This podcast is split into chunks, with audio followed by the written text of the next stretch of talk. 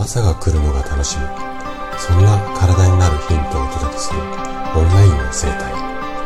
大人の健康学。おはようございます。高田です。今日はまたね食事の話をしていこうかなというふうに思うんですけれども今日のテーマはね腰椎分離症と食事。その意外な関係とはこんなテーマでお話をしていきます。えっ、と、誰でもね、一度は経験したことがあるであろう腰の痛み。まあ、痛みだけではなくて腰の違和感とか不調についてのお話ですね、今日はね。で、腰の痛みと一言で言っても、その原因だとか、あとは種類ですね。これは本当にね、いろいろあります。で、今回はその中でも、腰の痛みの中でもね、50代以上の方に発症例が多い腰椎分離症という症状というか病気に焦点を当ててお話をしていきます。で、このね、腰椎分離症なんていう名前を聞くと、なんだか難しそうな病気のように思えると思うんですけれども、この病気についてしっかりと理解することで、あなたの腰を和らげるまあ、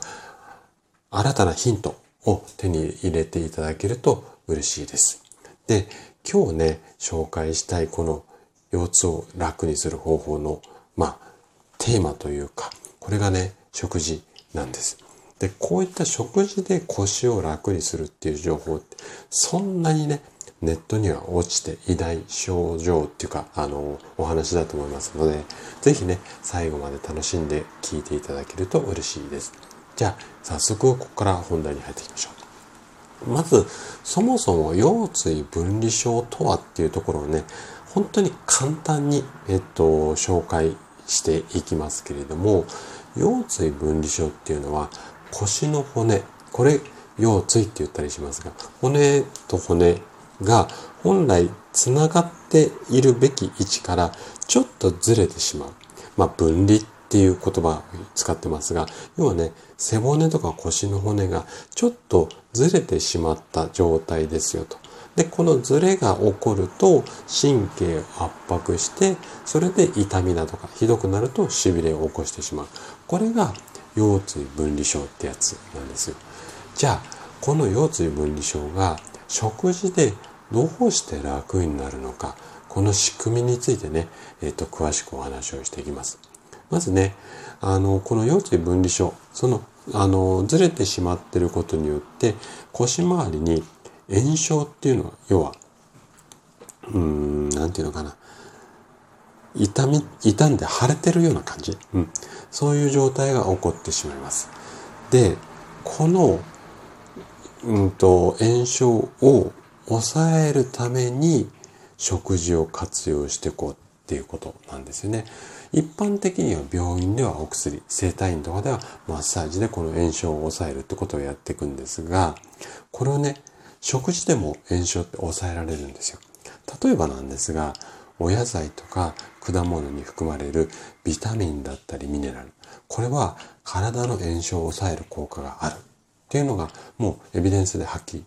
されています。で特にビタミンの中でもビタミン C だったり、ビタミン E。これはね、強力な抗酸化作用。これが、要は炎症を抑えるっていうことなんですけれども、あの、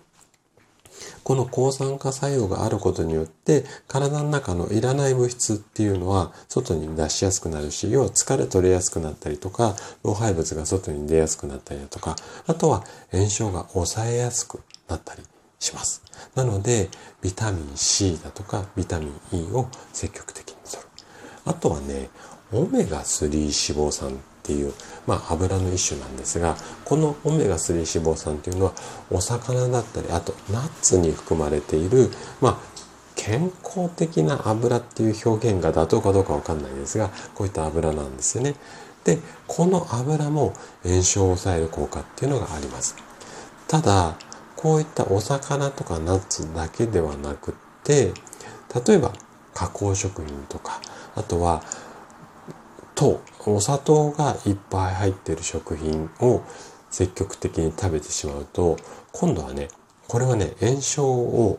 助長するっていうか、炎症しやすくなるんですよ。なので、もしあなたがオメガ3脂肪酸が少なくって加工食品とかお砂糖いっぱいの食事を慢性的にとっているようであればお薬飲んだりマッサージしただけではなかなかねこの腰の痛みって治りづらくなってしまいます。なのでこの辺を意識してもらいたい。あとはねあのー、やっぱり炎症っていうのが一つのキーワードになりますので、ここを意識してもらいたいのと、あとはその骨がずれちゃうっていうところ、まあ骨っていうか、まあ骨の間にある椎間板っていうクッションのところ、軟骨の部分がずれちゃうっていうことも影響しているので、このね、骨もね、元気にしていきたいんですよ。で、骨を元気にするためには、やっぱり欠かせないのがカルシウム。あとは、ビタミン D ってやつですね。ビタミン D です。この2つは骨を強くして骨のま分離、ずれを防ぐ役割っていうのもあります。で、このカルシウムとかビタミン D に関しては、例えば乳製品、あとはお魚、あとね、意外や意外、卵の中にもね、多く含まれていたりします。なので、このあたりですね、カルシウム、ビタミン D、オメガ3脂肪酸、あとは、まあ、あの、お野菜とか果物、このあたりを意識すると、あなたの腰椎分離症、もしくは腰痛が楽になる可能性があります。あと、食べ物だけではなくて、飲み物についてもね、ちょっとお話をしていきたいんですが、うんとね、飲み物って言っても体の中の水分、あの、お水がね、ちょっと足りない、いわゆる脱水気味になっていると、これね、筋肉がカサカサになってしまって潤わない状態になってしまってやっぱ伸び縮みがしづらくなってしまうんですよ。なのでこの筋肉が固まってパサパサになって硬くなっちゃうことが原因で腰が痛くなっちゃうっていう可能性も高いのでお水もねこまめにしっかりとるこれがすごく大切になります。でここまでの話をねちょっとまとめさせていただくとやっぱり食事に関するアプローチっていうのは意外と重要だったりするんですよ。なので、バランスがいい食事をまず心がけるのと、今お話しした通りのビタミンだったりミネラル、このあたりの栄養素をしっかりとって、あとはね、お水がたっぷり入った体、ここら辺を意識していただけると、まあ、腰椎滑り症に限らずね、腰痛全般が楽になると思います。で、こういったね、食事療法っていうのは、薬に頼ることなく、あの、食事だけで治そうとするので、薬みたいなね、副作用もないっていうところがね、一番ね、私がお勧めしたい、この、あの、治療法の一つなので、ぜひね、あの、この食事療法、取り入れていただいて、あなたの腰痛が楽になると嬉しいかなというふうに思います。はい。ということで、今日も最後まで聞いていただきありがとうございました。今日の話がね、あなたの健康のヒントになれば嬉しいです。それでは明日の朝7時にまたお会いしましょう。今日も素敵な一日をお過ごしください。